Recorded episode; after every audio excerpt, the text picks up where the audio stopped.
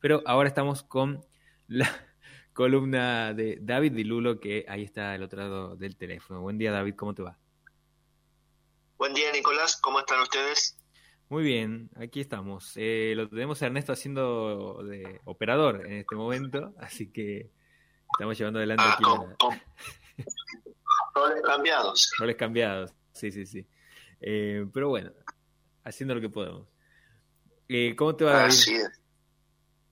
Muy bien, muy bien. Esta semanita quería retomar un tema que lo hemos, lo hemos tocado varias veces, pero que siempre es importante charlarlo, conversarlo, porque es eh, eh, siempre tenemos eh, casos en las clínicas sobre animales que se enferman principalmente por una ausencia de un plan sanitario, de un plan de vacunación y de desparasitación o un plan mal ejecutado. Entonces es necesario cada tanto volver a, recordar, a reforzar ciertas ideas, porque insistimos eh, con este tema, ¿no? Algo tan, tan básico, pero que lo vemos mucho. Entonces, eh, y es valedero tanto como para perros como para gatos, ¿no? Salvando la, particularidad de que de las enfermedades que los afectan a cada uno y demás, pero eh, indicamos generalmente comenzar con la vacunación a partir de los 45 días, o sea, el mes y medio más o menos de nacido.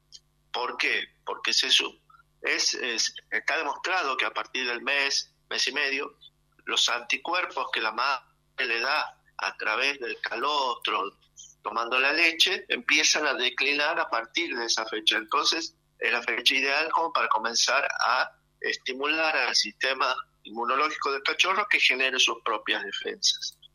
Es a partir de los 45 días. Eh, podemos demorarlo un poquito más, eh, viendo cada caso en particular, pero es lo recomendable. Y después se indicaría eh, un refuerzo cada 21 días, son tres dosis en total, y el porqué de esta situación es porque el sistema inmunológico tiene la capacidad de guardar en su memoria y reaccionar ante un nuevo estímulo similar. Es decir, aquella pequeña cantidad de anticuerpos que había generado con la primera dosis, al ser estimulada dentro de los 21 días, enfrentada nuevamente a esos antígenos, reacciona favorablemente más rápidamente y se acuerda que lo habían atacado eh, esos antígenos y reacciona muy bien. y, es promedio 21 días, ¿no? Si tenemos un par de días como para no ser tan estrictos, pero no muchos tampoco. O sea, si nos pasamos de los 30 días de refuerzos entre dosis, esa memoria que tiene el sistema inmunológico la va perdiendo, por lo tanto la respuesta no va a ser tan eficaz y no va a ser tan numerosa. Entonces, eh, eh, por eso repetimos y, a veces somos pesados con el tema de que se dejen pasar con los días por esa situación. Y es recién a partir de la tercera dosis que superamos el umbral o cantidad de anticuerpos necesarios para que el animal no se enferme y pueda tener la cantidad de anticuerpos necesarias como para neutralizar si se enfrenta al virus vivo natural, a la enfermedad de verdad, digamos. Y ahí recién, y tengo que aclarar, sí, en realidad es a partir de la semana de haber colocado la tercera dosis, cuando nosotros podemos decir que ese cachorro puede hacer vida de cachorro, es decir, salir a pasear, salir a jugar, enfrentarse a otros animales, ir a la peluquería y demás, sin eh, ese riesgo tan grande de que se enferme de, de, una enfermedad tan grave, ¿no? Claro, claro. Eh, es muy, muy importante tenerlo en cuenta y te quería eh, hacer una, consulta también para como mm, ver de, desmitificar algunas cosas, eh, porque he visto algunas personas eh, en, esto de que en algún momento se hablaba del dióxido de cloro y de ese tipo de, consumos como para eliminar impurezas, algunas personas como asumiendo que eh, utilizando eso eh, con sus mascotas no era necesaria la vacunación, ¿no? Eh, claro.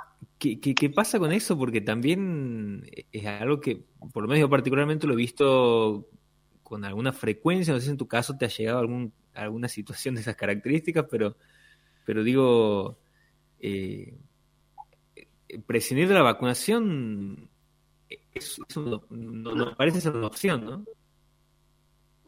No, no, definitivamente no. Este es a, título personal y profesional. Eh, no podemos eh, de ninguna manera suspender o suplantar eh, la vacunación. Es la única forma de prevenir una enfermedad. cualquier otro tratamiento puede complementar, puede coadyuvar, puede ser útil o no, lo, conversamos, lo discutimos o podremos llegar a tener eh, opiniones diferentes y, es valedero, pero de ninguna manera suplanta a, lo que es un plan sanitario demostrado de protección contra el cachorro. Eh, creo, que sería un error muy grave, digamos. Bien, bien, Para, para aclarar también un, poco, eh, porque bueno, siempre lo, ideal es consultar eh, con el veterinario, digo, más allá de que hay personas que les gusta eh, googlear y buscar alguna duda que tienen, siempre lo mejor es ir y consultarlo y sobre todo esto que vos dices, David, de eh, que cualquier otra cosa que aparezca se puede complementar, pero no prescindir de, eso que me parece súper importante que lo menciones. Sí.